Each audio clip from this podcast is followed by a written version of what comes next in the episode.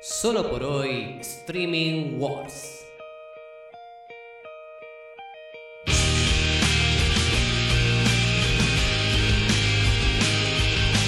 La amenaza de las plataformas. Muy buenas a todas y a todos, bienvenidos a un nuevo programa de Solo por hoy. Tanto tiempo que ha pasado desde nuestro último episodio, me llamo Leandro Fraga y estoy acompañado de mi excelentísimo amigo Tomás Fernández, que lo he extrañado tanto esta cuarentena, lamentablemente no hemos podido grabar. ¿Cómo estás, Tommy? Lean, amigo querido, todo muy bien. Espero que andes bien, que la gente ande bien. Y sí, yo también te extrañé. Hubo noches que lloraba pensando en vos.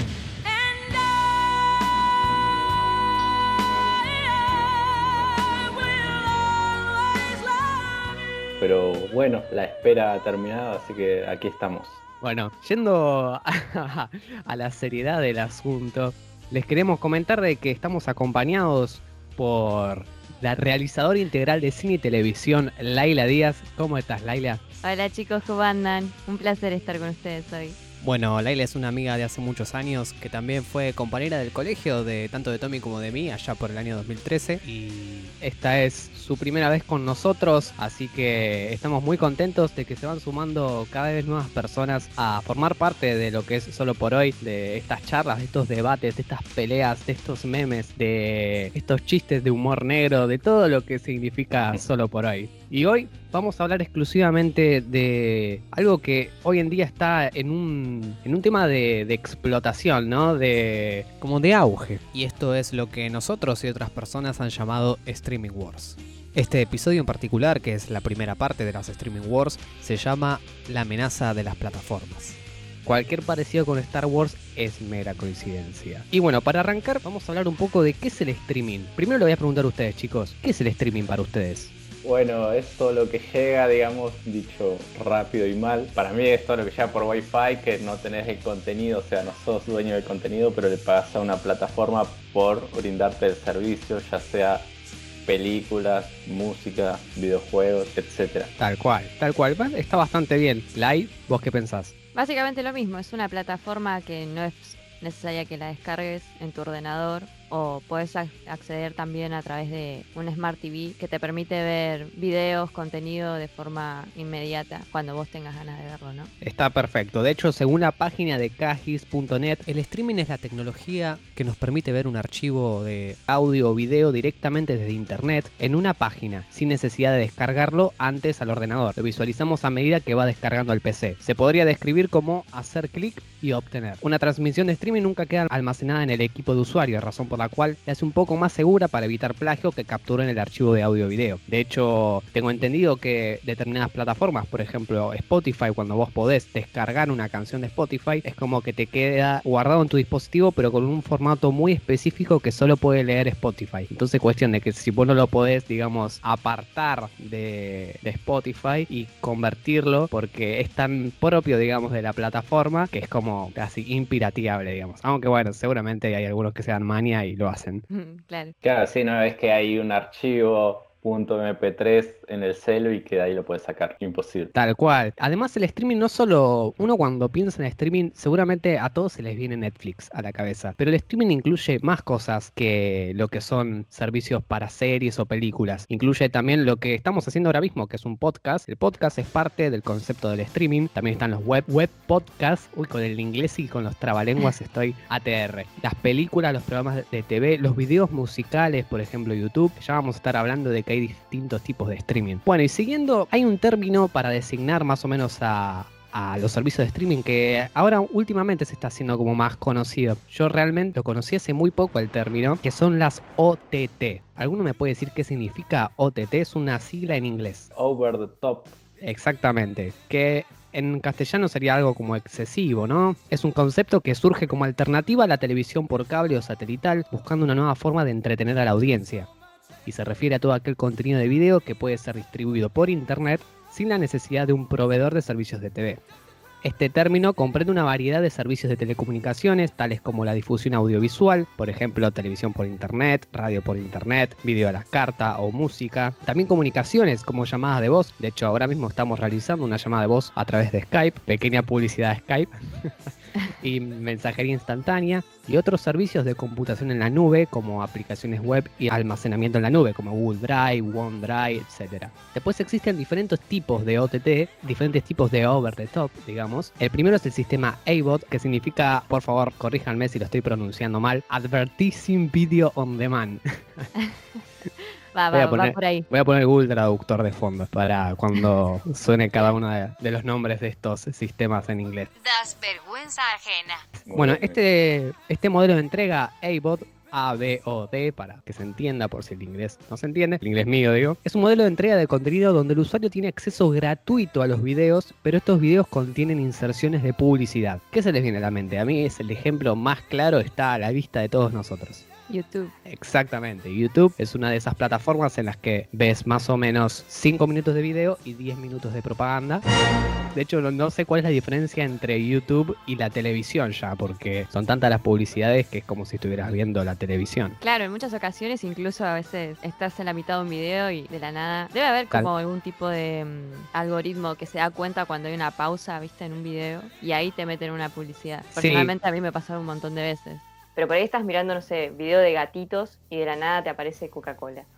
Es muy Claro. probable. Lo que yo imagino es que tal vez los mismos youtubers es donde ponen las inserciones de publicidad, digamos, en el minuto número 13,45 segundos. Hago una pequeña pausa, así que ahí puedes poner la publicidad. Digo, puede ser una posibilidad. Realmente no conozco cuál será esa realidad. Claro, ahora se puede también dividir en partes, o sea, poner, bueno, inicio y te aparece ahí el inicio del video y después pones el desarrollo, entonces también a partir de eso se puede saber más o menos Ah. cuándo cambia. Ah, es buena data, es buena data. Después, en segundo lugar, tenemos los sistemas SBOT, que significa Subscription Video On Demand. Son la forma de ofrecer contenido al usuario mediante una suscripción.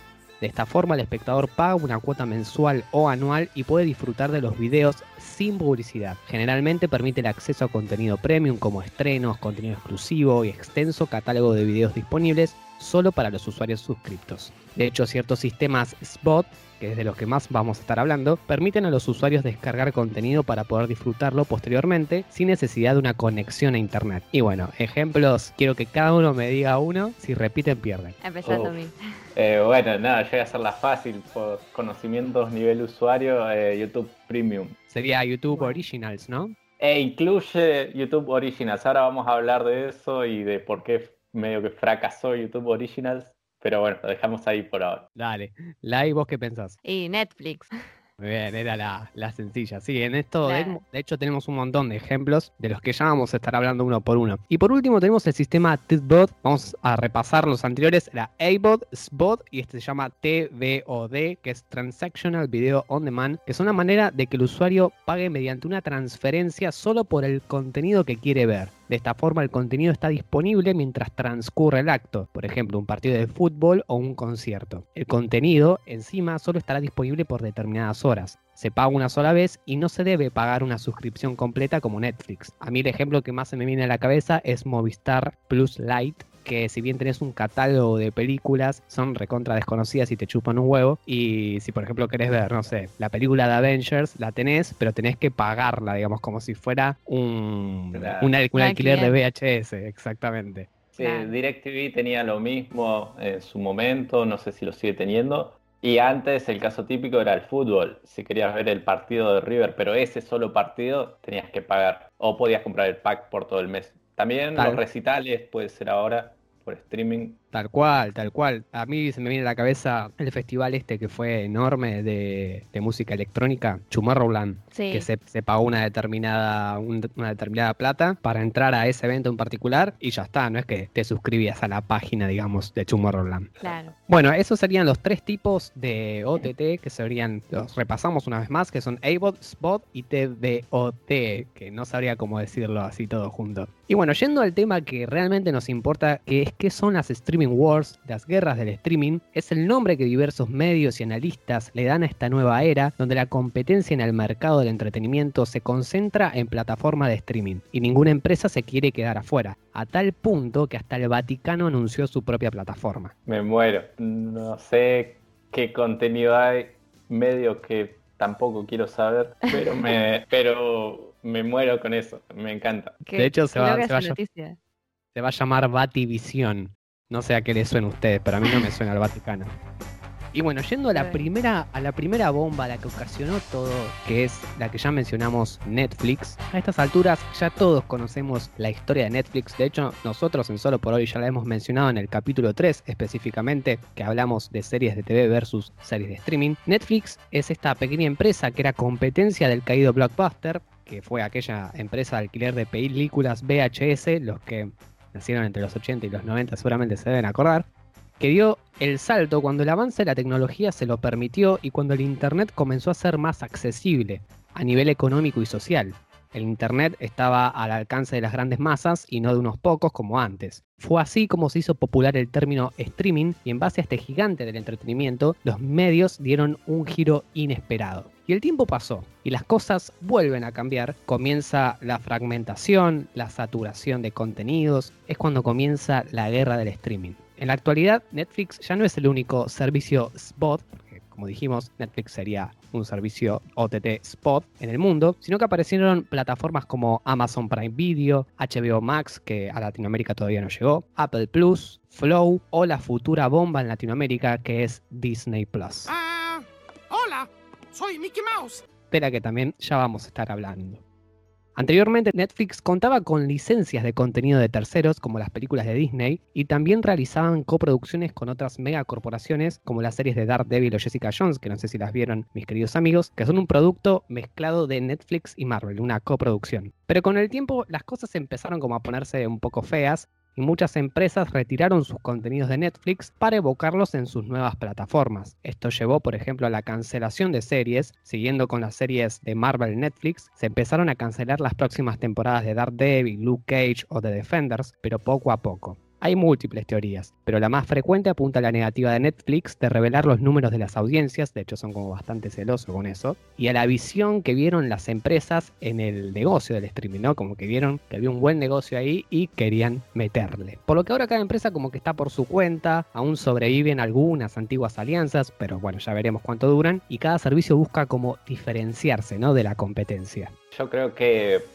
hay que ver, bueno, lo hablábamos cuando hablábamos de, Netflix también en episodios anteriores, que hay que ver qué pasa con todo eso, qué pasa con que haya tantas plataformas, ¿no? Nada, hay que ver, van a quedar las mejores, evidentemente, pero todos están invirtiendo muchísima plata, pero la gente no, no va a invertir en todas. Vamos a ver qué pasa. Tal cual, tal cual. De hecho, hay un montón de, de empresas que están optando por el streaming creo que empresas también impensadas por ejemplo, Luna Park, que va a crear su propia plataforma de streaming que se llama Más Vivo, o algo así se llamaba, por lo que tengo entendido, o Vivo Plus, o Plus Vivo, uno de esos nombres tenía. Por el otro lado tenés, por ejemplo, a la NBA, que junto a Microsoft también van a hacer un servicio de streaming. Es como que todas las empresas están optando por crear un servicio de streaming y no sé si lo veo tan necesario tampoco, porque si tenés el caso tal vez de Disney o el caso de de Netflix que tienen sus contenidos originales y si bien tienen contenido de terceros, como que tienen contenido. En cambio, estas empresas que optan por el streaming no tienen tanto contenido y eso a la par a veces lleva a que la gente dice, bueno, no voy a pagar una suscripción por una plataforma que tiene tres películas, digamos. Es como una pérdida de dinero. Creo que eso fue más o menos lo que le pasó a una plataforma que se llama DC Extended Universe. No, ese es el nombre del cine. ¿Cómo es que se llama? DC Universe, ahí está que fue una plataforma de DC, de los superhéroes de DC, Superman, Batman, que todos los conocemos, que al año no había llegado ni al millón de suscriptores, que era porque tenía tres series como mucho, digamos, que se estrenaban capítulo por semana, que si bien eh, tuvieron buenas audiencias, no era suficiente, digamos, como para atraer al público nuevo y decir, che, voy a optar por este servicio de streaming. Era muy poco el contenido que tenía. Igual hay que tener en cuenta que ahora hay un contexto que está ayudando, digamos, a que la forma de consumo sea esta, ¿no? Por eso muchas empresas también empezaron a migrar a este tipo de, mercado. Ahora estamos en medio de una pandemia y todo lo que se consume o sea, tenés a la gente dentro de su casa todo el tiempo con el celular en la mano. Entonces es un negocio súper rentable. Netflix aumentó más del doble de lo que esperaba tener en suscripciones en marzo nada más, el primer trimestre de este año. De hecho, ya el segundo trimestre también tuvo una suba bastante considerable, pero es por este mismo contexto, ¿no? Si bien la competencia es entre los líderes, ¿no? Entre los más poderosos, hay un montón que empiezan a ver los beneficios que tiene esta nueva forma de consumo y que, bueno, nada, después más adelante vamos a hablar de, un poco la repercusión que tiene todos los dispositivos tecnológicos, las redes sociales en nosotros, ¿no? Porque estamos todo el tiempo consumiendo. Y bueno, la repercusión que tiene eso, ¿no? Pero sí, es verdad, hay un mercado ahora también que mucha gente quiere ingresar. Un caso, por ejemplo, podría ser Amazon Prime, que si bien tiene una plataforma de streaming de videos y películas, su objetivo no es directamente que las personas consuman en sí los videos, sino que es un producto dentro de muchos productos y lo ven como una forma de enganche, pero bueno, más adelante lo vamos a seguir desarrollando. Hay un nuevo estudio que realizó Ampere Analysis Analytics, que fue publicado en la página de videomind.com, donde dice que Netflix y Amazon Prime están como buscando hacer crecer sus mercados internacionales aumentando su mezcla de contenido local. De hecho, Japón, India y China están recibiendo la mayor atención porque las audiencias allí están como más comprometidas con el contenido de transmisión local y casi el 90% de los ingresos de spot del mundo provienen de solo 15 mercados y el contenido más localizado ayuda a generar ingresos y les permite competir mejor con las entidades locales. Y cómo las empresas como Netflix o Amazon buscan también incentivar, digamos, el negocio local. No es como que creo en Estados Unidos y exporto al resto del mundo, sino, mira, yo te voy a dar determinada plata en tu país para que crees series de tu país, con tu cultura, con tu idioma y las pones en Netflix. Es interesante porque mm, me parece que Netflix han cambiado mucho el modelo en ese sentido, de que empezó a darle cabida a producciones latinoamericanas o de otros países que de otra manera no se hubieran hecho conocidas, como por ejemplo, ¿recuerdan el boom que fue La Casa de Papel? Yo recuerdo cuando me dijeron que La Casa de Papel era una serie española, como que me pareció raro. Era la primera vez que, veía una serie española en, digamos, en la mira de todo el mundo. Y después pasó con un montón de otras series como Dark, que es alemana, o Sex Education, que es inglesa, o no sé, el Marginal, que es argentina, también tuvo muy buena recepción afuera. Es como que abrió un poco el abanico hacia el resto del mundo y sacó un poquito el foco de Estados Unidos, que bueno, lo sigue teniendo, pero empezó a abrirse, digamos. Y eso es algo que ya anteriormente hemos mencionado en, en capítulos anteriores, de lo que, digamos, si tenemos que decir algo positivo de Netflix es justamente esto, porque de otra manera es muy probable que no hubiera ocurrido. Claro.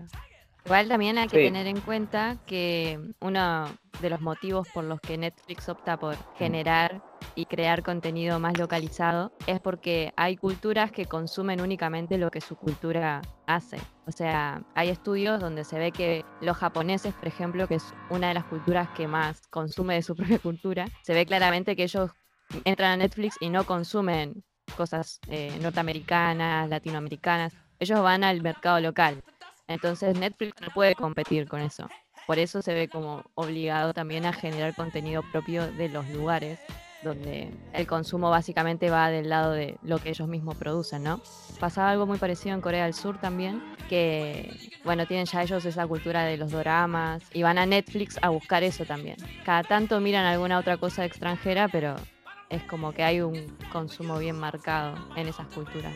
Otra de las cosas es que Netflix, por ejemplo, el mercado de Netflix no es solamente Norteamérica, o sea, también van a abrir acá en Argentina una sucursal de Netflix porque tanto Argentina como un montón de países latinoamericanos, o sea, Latinoamérica en sí es una de las mayores consumidoras de Netflix que hay. Y bueno, por eso también querían producir por estos pagos. Sí, de hecho, justamente en julio de este año, Netflix había presentado sus resultados financieros correspondientes al segundo trimestre del 2020. Y en lo que respecta a América Latina, la plataforma había reportado un crecimiento de 1.752 millones de suscriptores con respecto al trimestre anterior. O sea, es una banda de suscriptores y solo en América Latina. O sea, justamente vamos a eso que vos decís. Latinoamérica es un mercado muy importante para Netflix, después de Estados Unidos y de Canadá. Y mm, a la vez se me vienen un montón de acciones que, que tomó Netflix en base a todas estas cuestiones. Por ejemplo, es una que ayudó a los trabajadores argentinos del sector audiovisual afectados por el COVID, junto a la Academia de las Artes y Ciencias Cinematográficas de la Argentina, mediante un fondo de 40 millones de pesos. Por un lado, yo lo pienso como que mm, tal vez es una mirada mía de que no sé si es tanto la cuestión moral, digamos, de Netflix, sino es como una cuestión de optar por mejorar la imagen de la marca, ¿no? Sí, igual no solamente en este rubro, ¿no? En general. O sea, nada de lo que den no tiene nada a cambio, ¿no? Aparte, hubo medio una controversia ahí por la cuestión de que supuestamente, es lo que se decía, estaban buscando algún tipo de retribución al dar este beneficio. Por ejemplo, acá en Argentina vos cuando compras una entrada el 10% de todas las entradas que vos compres en el circuito del cine van a, bueno, lo que sería el Inca, que es para después refinanciar el cine argentino, ¿no? O sea, después ellos hacen todos los años concursos donde vos podés postular tus proyectos. Obviamente que tenés que tener una carrera o determinadas filmaciones hechas para poder acceder, pero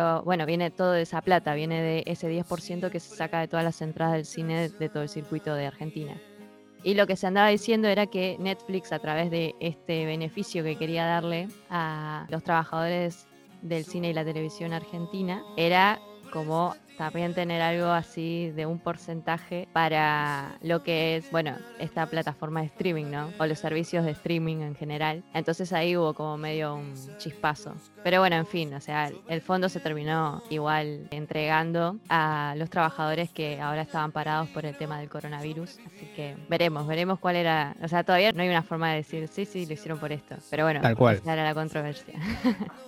Para mí es importante entender, como bien decía Lai, que muchos países están acostumbrados a consumir sus propios contenidos, digamos, o sea, contenidos producidos en el mismo lugar. También me gustaría quizás llevarlo a, otro ambiente que ha pasado, digamos, no, no es solo contenido audiovisual, sino, por ejemplo, en Latinoamérica ha sucedido, hay dos casos capaz que son los más icónicos, que son McDonald's en Bolivia, que quebró McDonald's y no hay McDonald's en Bolivia porque la gente consume la comida regional, digamos, o sea, la comida del país. Y después otro caso, que este sí queda, queda, es Inca Cola en Perú, que es una empresa de refrescos, digamos, que Coca-Cola compitió con esa empresa y perdió y terminó Coca-Cola comprando el 49% de la empresa porque vio que no le iba a poder ganar. Por otro lado, quería hablar un poco de el juego que hace Netflix y Amazon es distinto al juego que hacen todas las demás compañías por una cuestión de posicionamiento, sobre todo Netflix que ya está posicionada. El resto de las empresas, como decía Lea en el caso de DC, tiene una cuestión de que tienen su, su audiencia y el contexto es propicio para poder crecer por la pandemia, pero el tema ya no es captación, sino fidelización de la audiencia, que sería, bueno, ya está, ya contrataste un mes de mi servicio, ¿cómo hago para que te quedes? Y ese es el problema de muchas plataformas, que no pueden seguir generando contenido para que la gente siga pagando mes a mes el servicio y ni hablar con la competencia que hay de Netflix, que hay miles de películas, ya pueden ser mejores o peores, pero la diferencia del contenido es abismal.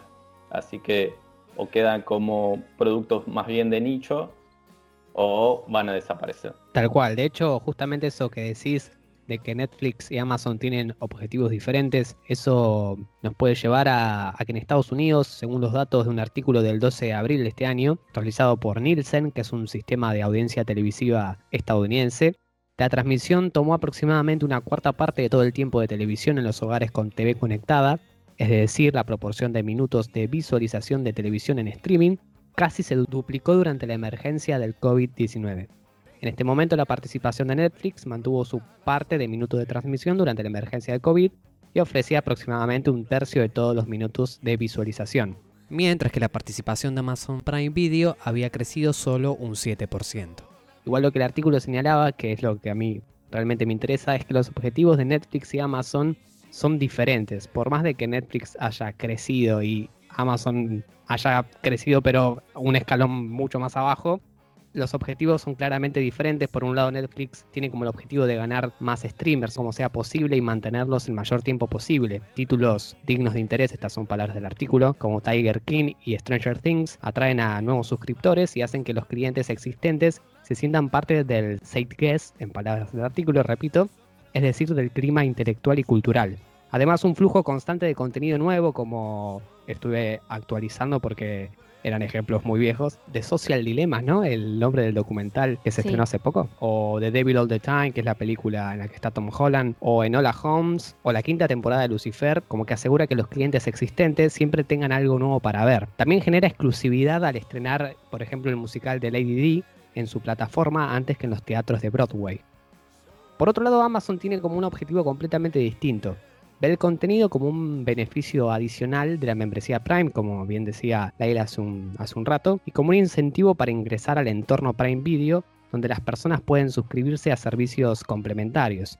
Como que simplemente no, no necesita lanzar contenido nuevo en ningún lugar cercano al ritmo que lo hace Netflix para lograr sus objetivos. En otras palabras, se centra en hacer crecer a los miembros principales y hacer que las personas accedan a la aplicación de Prime Video. Son como dos objetivos bastante diferentes y por lo que por ahí, volviendo al, análisis inicial de que Netflix creció un porcentaje importante y Amazon Prime Video solo un 7%, mm, es como que no es tan así, ¿no? Claro, Amazon está apuntando a otra cosa. De hecho, había leído un artículo que hablaba un poco de cómo esta cuestión de que Amazon Prime Video es como una especie de complemento. Porque, por ejemplo, ellos te pueden dar envíos gratis y Amazon Prime Video. Entonces puedes mirar los videos que ellos tienen en su plataforma de streaming y además puedes hacer las compras. Obviamente en Argentina no, porque acá no llegan los envíos de Amazon. Pero ponerle que vivís en Estados Unidos, podés adquirir, no sé, las compras del día gratis, te la traen a tu casa y encima, bueno, tenés la plataforma de streaming ahí para mirar una peli como que el objetivo es totalmente diferente. En cambio, Netflix, que también podría ser quizás su mayor problema, es que solamente tiene ese mercado, o sea, vive de las suscripciones, no de otra cosa, como Tal cual. de Amazon. Si el streaming se cae, Netflix se cae. Exacto, es, es, peligroso. Hay que ver si en el futuro no, qué es lo que va a pasar con las plataformas de streaming y bueno, esta forma de consumo.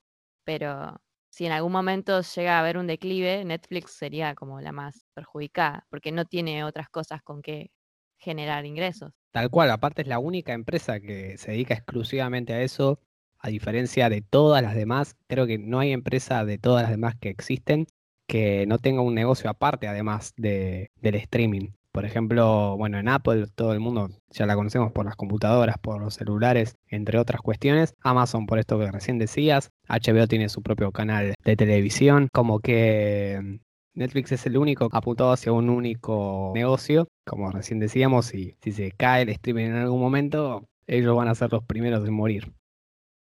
Sí, para el resto de las compañías, digamos, es una apuesta la plataforma de streaming y para Netflix es el kiosco entero, digamos.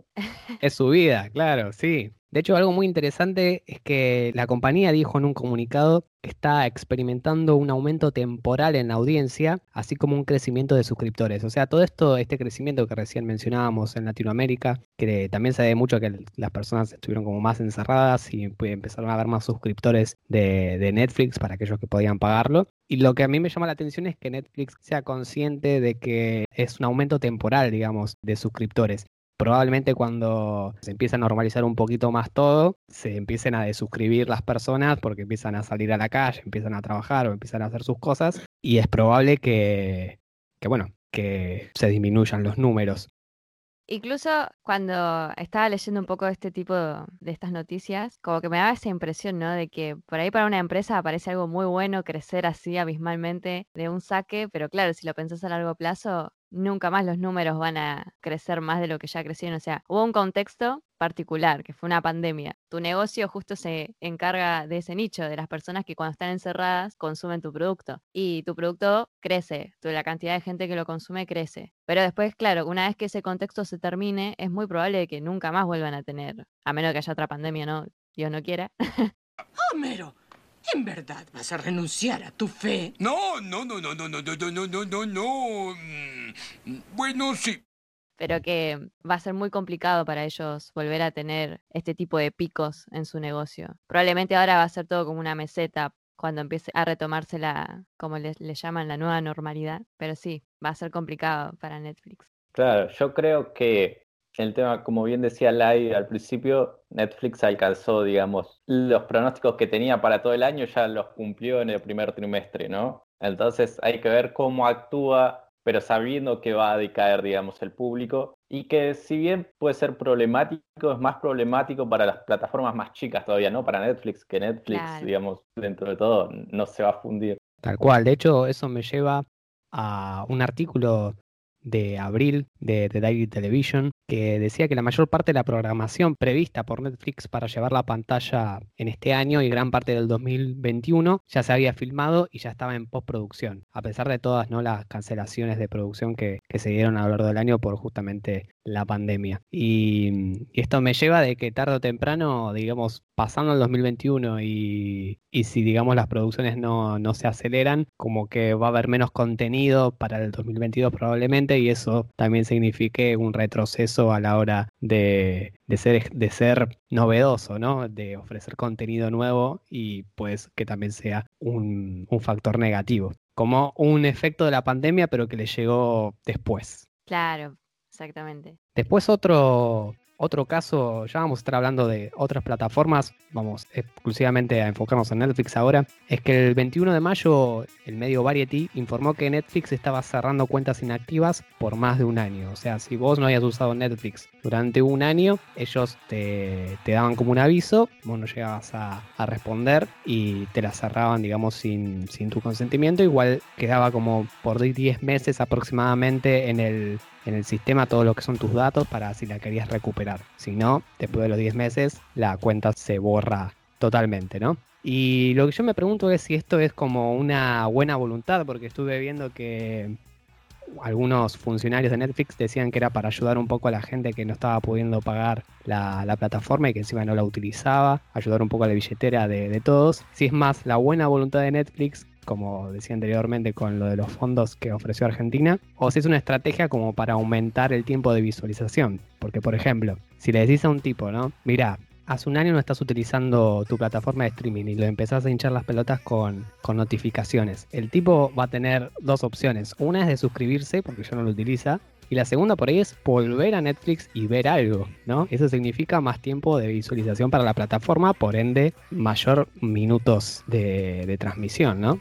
Quería agregar algo en relación a lo que habíamos hablado hace un ratito sobre estas cuestiones de buena voluntad. Porque, o sea, está el planteo, ¿no? De por qué vas a desuscribir a la gente que está pagando algo que no está consumiendo. O sea, vos como empresa no te genera ningún tipo de problema a nivel servidores. No es que es más gente mirando en Full HD todo el tiempo sino que hay gente que dejó su cuenta colgada y que sin embargo sigue pagándote plata. Entonces, ¿cuál es el sentido de sacarlos de la plataforma? Y bueno, había leído algo que decían como que mm, ellos querían hacer que sus consumidores se dieran cuenta de que ellos eran atentos y que se daban cuenta de que querían cuidar la billetera de sus clientes, ¿no? Nada, es un poco lo mismo que pasaba con el tema de las donaciones que hicieron, porque no fue solamente en Argentina, fueron en varios países. Y mm, cuál es el fin, digamos. Igual es un poco esto que decías vos, Lean. Ellos les sirve de igual manera. Si a vos te bombardean con un mail y después vos vas, entras y empezás a consumir, a ellos también les beneficia los minutos que vos estás ahí consumiendo porque también das datos de como cliente, ¿no? Y bueno, después podemos entrar un poco por el lado de, del documental que ellos habían hecho de, de Social Dilemma, que hablaba un poco de esto, ¿no? De cómo los algoritmos y cómo la tecnología va, básicamente vive de los datos que consumen de vos, o sea, viven de los datos de tu consumo. Qué contradicción, ¿no? Claro. justo hable de eso y está publicado en el que tiene un, algoritmo para, digamos, analizar todo lo que ves en el tiempo que lo ves y un montón de, de, cuestiones re complejas que llevan a que te recomienden una película o una serie. Exacto. Claro, yo creo que es un doble juego, como decía Like, de quedar bien, digamos, diciendo, che, mira, que no queremos que gastes tanto, y al mismo tiempo si le mandan un aviso y la persona entra y mira algo, también sirve. O sea, Netflix nunca pierde en ese juego. Y también es verdad lo del documental que igual vamos a hablar más adelante seguro, que está muy muy bueno. Pero sí, es verdad que también, como decía Lean, que nunca se pregunta Netflix cómo andamos por casa, ¿no? Es interesante también pensar eso. Sí, de hecho, yendo a lo que es redes sociales, algo que me pareció muy interesante que estuve leyendo es que cuáles son las empresas que Netflix considera competencia, ¿no? Que no son necesariamente las esperadas. Entre ellas, según un artículo de qz.com, se encuentran CBS y HBO, reconocidas por Netflix en 2014, después Hulu y Amazon, y después como que empezó a expandirse para incluir prácticamente todo lo que ocurre en las pantallas, como YouTube, Facebook e incluso videojuegos. De hecho, llegaron a decir en 2018 que perdían más con Fortnite que con HBO.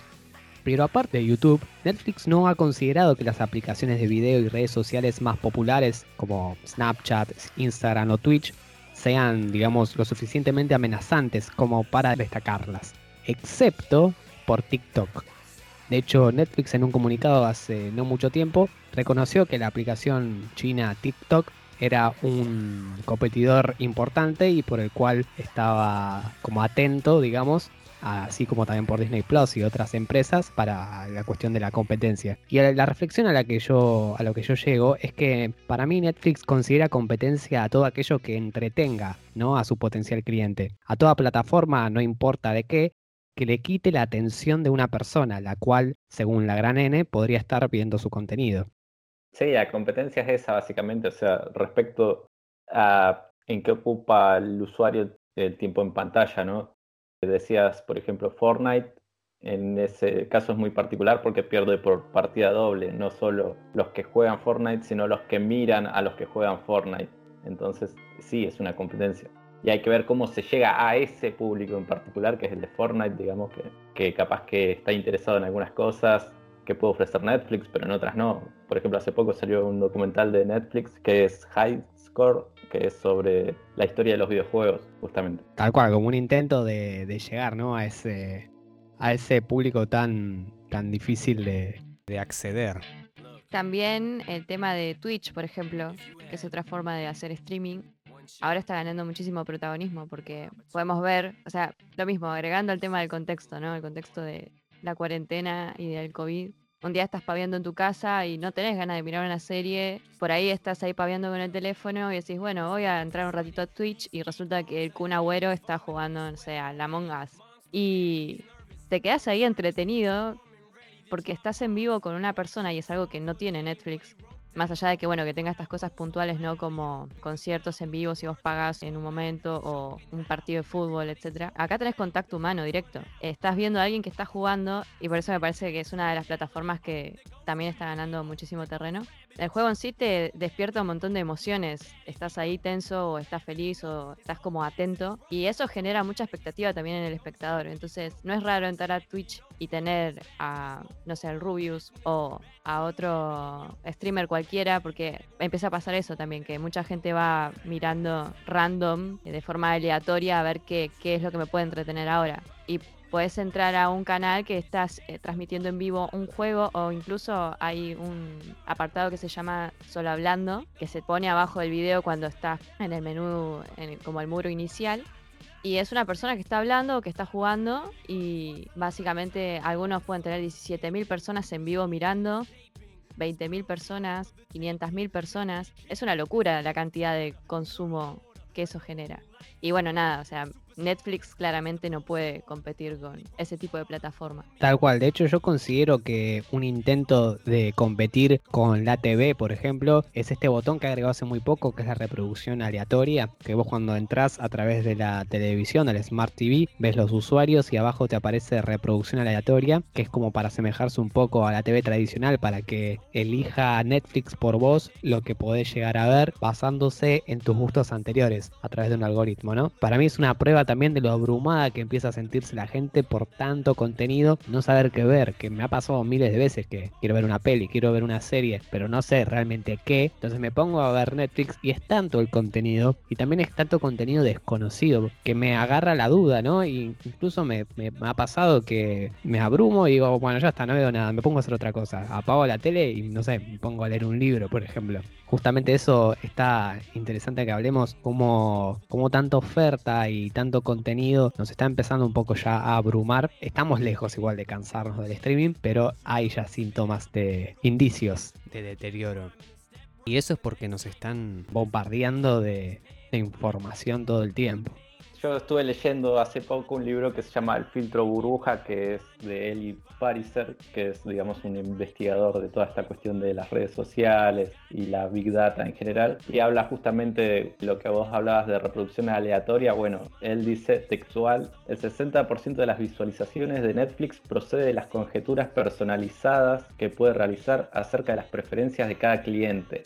En este momento, y habla de 2011, Netflix puede predecir cuánto te va a gustar una película con un margen de error aproximado de media estrella. A la miércoles. Sí, de hecho, muchos han dicho de que, digamos, el algoritmo de Netflix es, es el secreto de la cangreburger, digamos, es el secreto de su éxito, poder medir los gustos de sus usuarios para adecuarse a ellos y así crear contenido en base a lo que buscan sus usuarios y así mantener todo el tiempo a su plataforma activa. Sí, bueno, lo mismo pasa con Spotify, que por ejemplo yo estuve probando Tidal hace poco y la calidad de sonido es infinitamente superior. Pero los algoritmos que tiene Spotify son insuperables para sugerirte cosas en relación a lo que ya escuchaste y eso es básicamente lo que te venden. Pero el otro se escucha mejor, pero al mismo tiempo medio que la inteligencia artificial es media floja, entonces la de Spotify es tan potente y tan certera, digamos, que seguiría usando Spotify, aunque no se escuche muy bien, y eso que es un servicio de música. Sí, por ejemplo, se encargan de, crear listas por día en base a tus gustos, metiendo algunas canciones que por ahí ya tenías, pero colocando nuevas, siguiendo un patrón más o menos de, los estilos de los artistas que escuchás. Después crea listas de, reproducción según el otoño, la primavera, estados de ánimo. Eso lo hace como también, ¿no? Más claro, palabra más adaptable al, al, usuario. Sí, bueno, incluso si no quitas la opción, si terminas de escuchar algún disco, después empieza a reproducir música automáticamente, sabiendo más o menos que está relacionada con el disco que escuchaste antes y en relación con lo que ya escuchaste, todo. Imagínate, yo ya si tengo 2.500 canciones con me gusta en Spotify. Ya está, ya perdí, ya me van a sugerir cosas copadas infinitamente. Aunque son las cosas que se puede predecir que a mí me guste. Eso también es la maldición de todo esto, ¿no? Que no se va a salir, no me va a tirar algo recontra copado, pero totalmente distinto a lo que yo suelo escuchar, sino que te va a tirar cosas relacionadas con lo que ya escuchaste. Entonces así se complica descubrir cosas nuevas y así en todos los aspectos, no solo en la música, ¿no? Sino lo que hablábamos de, Netflix, de Google. Sí, eso, eso es muy cierto, pero creo que también la mayoría de los usuarios seguimos una línea, ¿no? De, de determinados gustos. Como que es muy difícil a veces escuchar todo el tiempo rock y conocer tango, por ejemplo. Si yo escucho rock todo el tiempo, Obviamente no me van a mandar ningún tema de tango, pero por ahí porque yo como usuario tampoco estoy interesado, ¿no? En, en ese estilo. También sería medio raro que uno como que viene escuchando canciones de Green Day, ponerle mezcladas con Linkin Park y de repente te aparece Carlos Gardel. Claro, sí, sí, sí, obviamente. También hay que ser menos pasivo en la escucha, ¿no? Y decir uno mismo ponerse, no esperar que te caiga el algoritmo con, con algo. Es que sí, o sea, ahora está virando toda esa cuestión de la pasividad. La forma de consumir se está volviendo bastante pasiva. Vos vas y estás en el muro de cualquier aplicación y vas con el dedito viendo qué es lo que hay y bueno, pasa lo que pasa. Pero sí, es verdad lo que dice Tommy. Nosotros deberíamos ser un poco más activos a la hora de elegir, porque termina pasando de que terminás eligiendo lo que otro quiere que vos elijas, si lo pensás desde otro lado, ¿no? Terminás comportándote de una forma que la aplicación espera que vos te comportes y si no, espera incitarte a que te comportes de esa determinada manera. Tal cual, a mí me pasó, por ejemplo, con la casa de papel, que la escuché nombrar por primera vez a través de historias de Instagram y después sentía que me perseguía a todos lados la, la, serie. La veía en Facebook, la veía en Instagram, la veía por email, la veía, no sé, cuando ponía noticias de Google. Me estaba persiguiendo todo el tiempo y yo la verdad no tenía ganas de verla. Al principio la terminé viendo de tanto que me hincharon que le terminé dando una oportunidad porque me estaban como saturando todo el tiempo con lo mismo, ¿no? Me sentí como, como acorralado, como que me estaban apuntando con un cuchillo y de todos lados y me decían, mira la casa de papel, mira la casa de papel. Creo que la publicidad en, un sentido funciona medio así. Sí, lo importante es entender que a las plataformas, digamos, no le interesa lo que más te pueda estimular creativamente o lo que te pueda hacer sentir mejor. Le interesa sugerirte lo que le parece que te va a hacer que estés mayor tiempo usando ya sea Spotify o Netflix o lo que fuese. Tal cual, tal cual. Y siguiendo, vamos a hablar un poco, ya saliendo un poco de Netflix, de otros servicios de streaming, ¿cuáles son, digamos, las estrategias que optaron estos servicios para diferenciarse un poco de la competencia que hay, que cada vez es más? Por ejemplo, Cine.arplay que es una plataforma de cine argentino desarrollada por el INCA, que es el Instituto Nacional de Cine en Argentina. Esta plataforma en particular optó por una programación que mezcla televisión tradicional como ciclos o días especiales de estrenos, por ejemplo, Memorias de Malvinas, que es como un ciclo de películas para, para adultos mayores, concebido en colaboración con PAMI, que son películas como más de bélicas, ¿no? Como Iluminados por el Fuego o El último traje, digamos, películas que van más para personas que, que vivieron toda esa época, digamos, y que les traen un poco de nostalgia, apuntar a ese público en específico. Y bueno, después tiene, por ejemplo, el jueves estreno, que es un programa de estrenos nacionales durante la emergencia sanitaria, que es como un espacio que se le dio a todas aquellas producciones que se iban a estrenar en un cine durante el año y no se pudo, debido a lo que todos ya sabemos. Por lo tanto, se garantizó el estreno de ese contenido a través de la plataforma de cine.arplay, que es gratis, la pueden encontrar por internet, solo necesitan suscribirse y tiene una amplia variedad de cine argentino. Doy fe que, está muy buena la, la aplicación y que, nada, sí es sobre contenido producido acá, que por lo general está bancado por el Inca, que es mucho, ¿no? Cuestiones que tengan interés social y cultural, así que está muy, muy bueno, la verdad. Totalmente. De hecho, otra plataforma, siguiendo en Argentina, Flow, que optó una alianza con la productora de grupo MDP, incorpora su orilla a Manijomio, que es un canal de contenidos especialmente producidos por y para adolescentes, es decir, que Flow, por lo visto, opta por atraer público juvenil, en el que serían algo así como un espacio, el espacio de hecho se llama Manijomio, que es una casa donde donde se transmite en cualquier momento y en simultáneo y donde está conducido por influencers o actores, entre ellos se encuentra Julián Serrano, que ya todo el mundo lo conoce, y bueno, hablan sobre, sobre determinadas cuestiones. Realmente no tengo más información que eso, todo lo que figuraba en el artículo. Después por otro lado tenemos HBO Max, ¿no? Ya saliendo un poco de Argentina, que se estrenó en mayo el 27 de mayo de este año, pero en Estados Unidos, acá a Latinoamérica todavía no llegó. Y por lo que estuve leyendo en base a opiniones, digamos, de funcionarios de HBO, como que HBO Max sigue esta línea de HBO, ¿no? De, contenido más de, vanguardia, ¿no? De contenido exclusivo, diferente, de calidad, a diferencia de, de Netflix, que por ahí opta más por la cantidad, ¿no? Que por la calidad. En ese sentido, HBO como que ofrece una experiencia de 10.000 horas de contenido premium, que tiene series o películas que son de Warner Bros. Porque recordemos que HBO Max es propiedad de Warner Media. Warner Media encima creo que ahora es propiedad de ATT, ¿no? Es un quilombo de, empresa que se come otra empresa, etcétera. Una mamusca de, de empresas. Tal cual, tal cual. Como que incluye todo un contenido que garantiza calidad, como por ejemplo series como Los Sopranos o Juego de Tronos, por lo menos las primeras temporadas que son excelentes. Sí, bueno, acá está funcionando HBO Go, que tiene, como vos decías, contenido de vanguardia, digamos, que es excelente, pero al mismo tiempo tengo que decir que la aplicación es muy floja, anda bastante mal. Pero el contenido es épico, así que no sé, no sé con qué quedarme.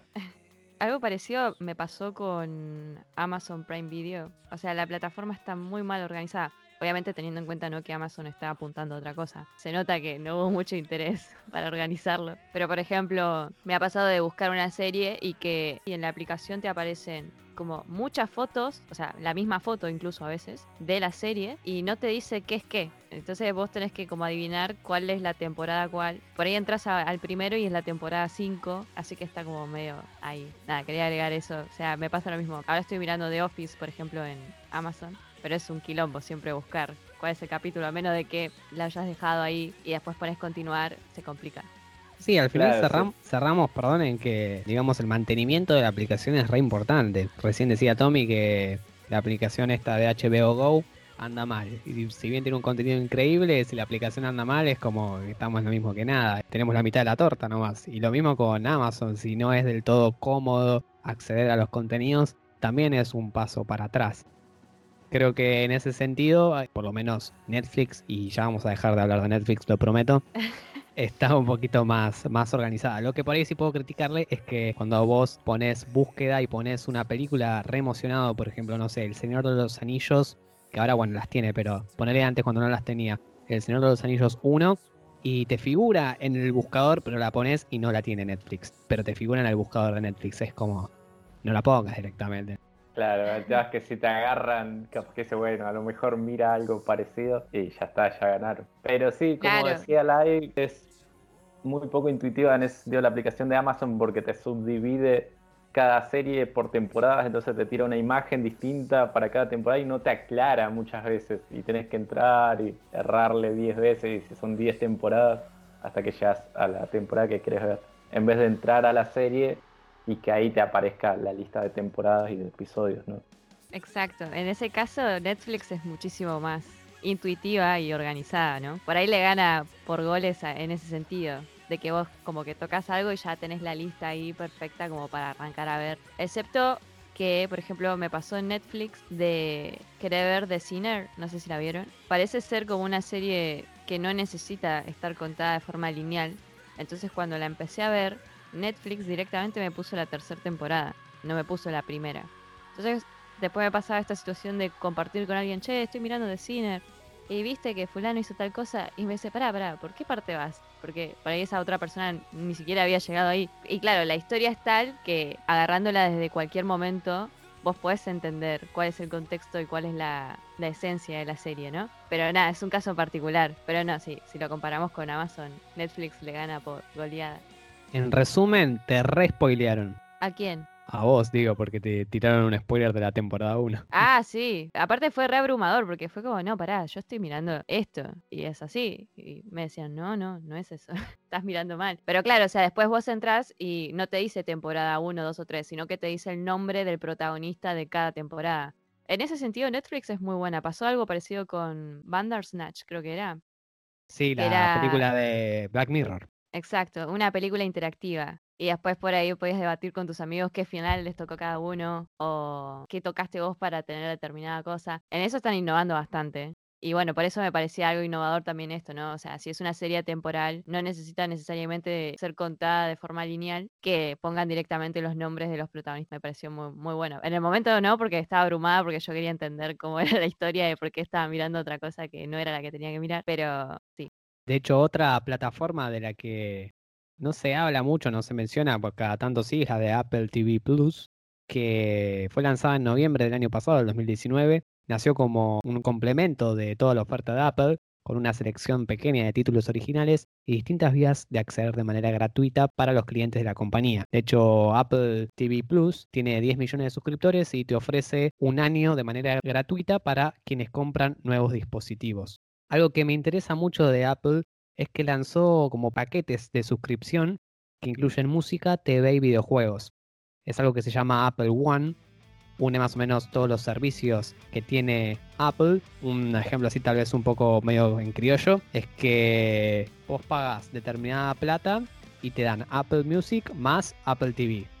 Pagas un poquito más y tenés Apple Music, Apple TV Plus y un servicio de juegos llamado Apple Arcade y pagas un poquito más todavía y tenés Apple Music, Apple TV, Apple Arcade y Apple News, que sería para noticias. Y así, es como una montanita, ¿no? Que va escalando, escalando y cada vez pagas más por más del pulpo que es Apple. Eso es algo interesante también que por ahí se relaciona un poco con, con lo que ha hecho Amazon.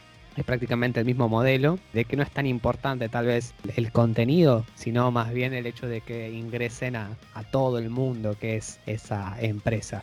Después por el otro lado teníamos a Viacom CBS que está preparando su propia plataforma que no tiene nombre aún. Viacom y CBS eran dos empresas diferentes que se fusionaron en tres ocasiones diferentes y se volvieron a fusionar ahora. Y está preparando un, digamos, una plataforma que tiene 140.000 episodios de televisión y 3.600 películas. Dicen de que es la próxima gran competencia de Netflix.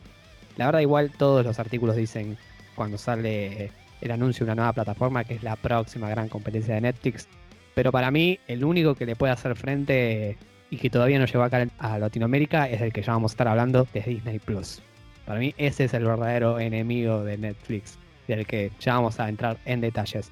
Y de hecho, justamente Viacom CBS cuenta con contenido de, bueno, de CBS, de MTV, de Pluto TV, de Nickelodeon, de Comida Central, todas las películas de Paramount, son cosas importantes, digamos, cosas que ya conocemos, por lo tanto podría llegar a ser una competencia importante en el futuro cuando salga. Después por el otro lado tenemos a Hulu, que es propiedad de Disney, que al principio se dijo como que Disney Plus iba a ser más para la familia, bla bla bla, y que Hulu iba a ser la plataforma más adulta, ¿no? De Disney. Esa plataforma que se permita películas como Deadpool, que no son justamente para los niños, y películas un poquito más para un público más maduro, ¿no? De hecho, Hulu anunció el 28 de mayo que comenzó a probar también un botón que se llama Hulu Watch Party, que es como una función social que permite a los espectadores ver contenido virtualmente con otros. Es decir, si nosotros tres se nos ocurre ver, no sé, a ver, eh, Deadpool, ya que la mencionamos, entre los tres la podemos ver al mismo tiempo y mientras tanto hay como un chat en lo que podemos interactuar y reaccionar a lo que estamos viendo. Es re loco, es como un Twitch, pero es Twitch combinado con Netflix. Que anote Netflix ahí, me gusta, me gusta esa idea. Y bueno, justamente estas son las ideas más o menos que presentan estas empresas como para ser novedosas, diferentes a, al resto de, digamos, de contenido de, de streaming.